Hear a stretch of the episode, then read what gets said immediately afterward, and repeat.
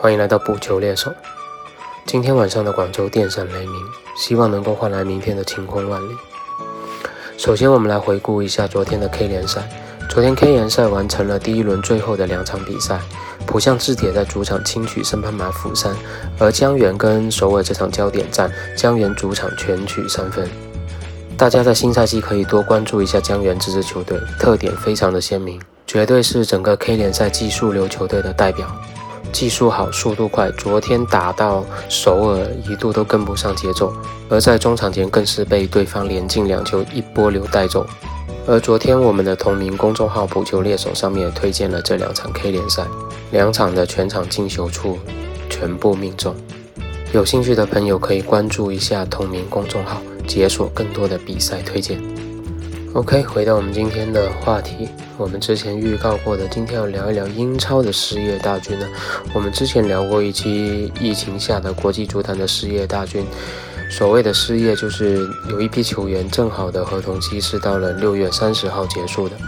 而由于疫情的关系呢，我们知道很多联赛重启之后，想要打完本赛季，六月三十号是 hold 不住的，肯定要打到七月份才能结束。所以这批球员呢，就会面临一个比较尴尬的问题：他们的合同究竟何去何从？我们前几期的话题里面聊过意甲和阿甲，里面不乏有一些知名的顶级流量的球星，包括伊布等等。而其实英超赛场也有类似的问题，而随着英超重启的临近，我们一起来关注一下这些人，一起来看看有没有你的母队球员。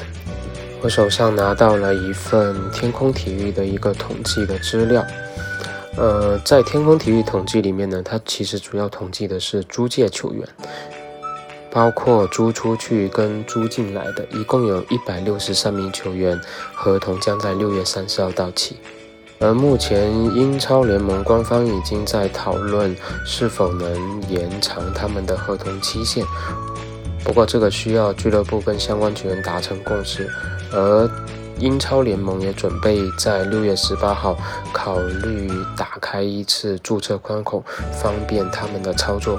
嗯，我们今天主要就还是以租进来的球员为主吧，因为租出去的实际上对本赛季联赛的影响不会特别大，而租出去的如果到期了之后他必须要离队的情况下，某些主力可能会对球队的技战术打法还是有较大的影响。首先，我们来看看阿森纳。首当其冲的当然是从皇马租借而来的塞瓦略斯了。西班牙的这名中场球员，七月一号将返回皇家马德里，而他正好在慢慢的融入阿特塔的阵容。如果他真的返回西班牙，那对枪手来说，在中场肯定是会造成一定的损失的。而枪手还有租借自南安普顿的塞德里克，还有。巴朗罗来自弗拉蒙戈的这两个也将要到期。我们再来看一下曼联，曼联相信很多中国球迷都会非常清楚了，来自上海申花的伊哈洛就是曼联租借的，而伊哈洛的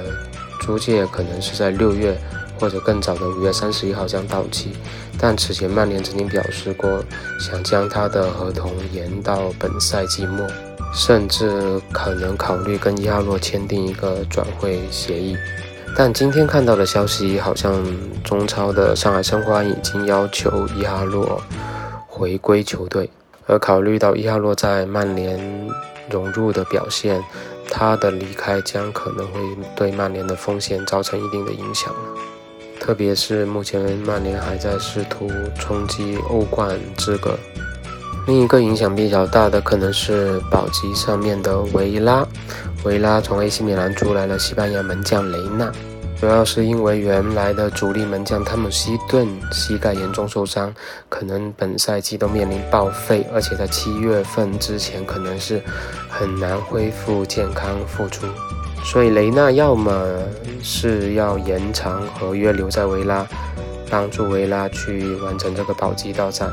不然，维拉在门将这个环节可能会有点人选捉襟见肘。不过，这可能还要考虑到 AC 米兰的意愿。但从 AC 米兰来说呢，雷纳并非绝对的主力，我觉得这个应该都不是什么特别大的问题。伯恩茅斯有一个租借至利物浦的哈里威尔逊，哎，他们的比较优秀的一个锋线选手了。二十六场打进六个球，虽然进球率不是特别高，但他作用中场作用还是非常明显的。当然，你利物浦目前今时今日的英超地位，他延长威尔逊在伯恩茅斯的租期应该是没有什么问题的，因为即便他回到利物浦，也没有。主一线的主力可以打，还不如留在伯恩茅斯继续磨练。另外一个比较严重的可能是埃弗顿租借至摩纳哥的斯迪贝，嗯，这名右后卫一直是主教练安切洛蒂的首选，所以俱乐部还是比较热衷于跟他延长一个合约的。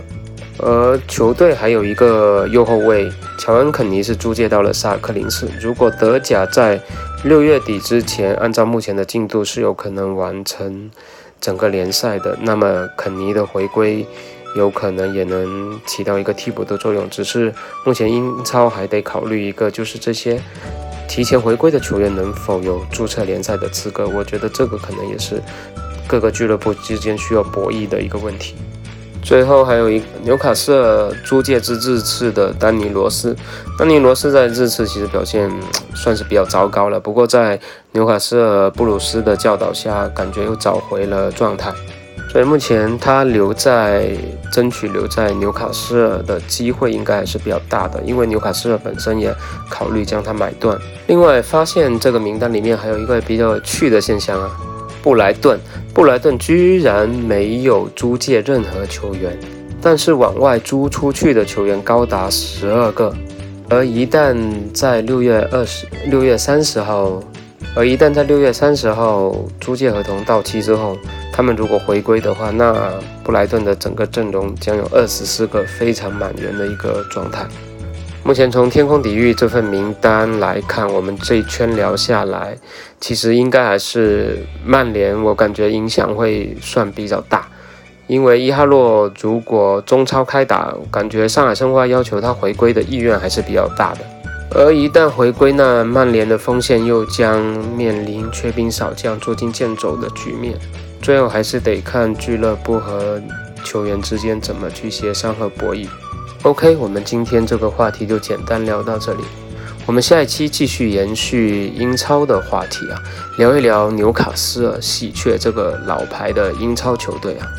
最近关于沙特财团要收购他们的新闻闹得沸沸扬扬，我们下一期就来聊一聊这桩生意，看看里面有多少鲜为人知的故事。我们下期见。